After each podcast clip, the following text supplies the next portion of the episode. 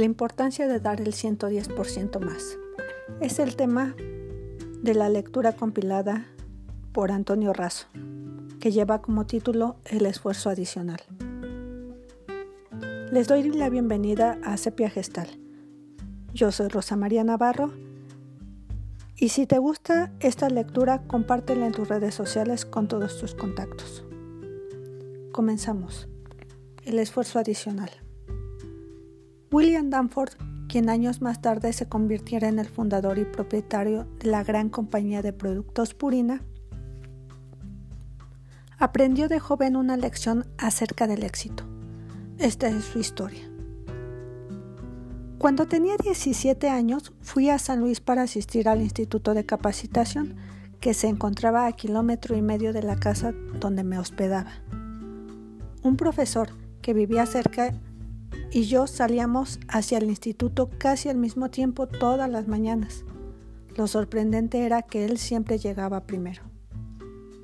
Ya desde aquel tiempo, siendo aún joven, yo no aceptaba que nadie me ganara.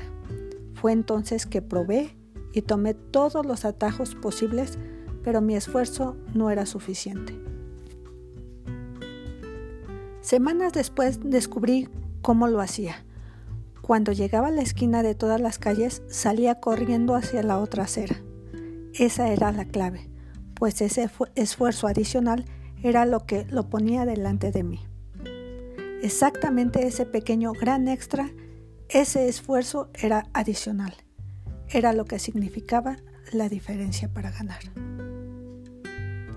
Recuerda que vivimos días de alta competitividad, donde dar ese pequeño gran extra representa la diferencia entre ganar o perder.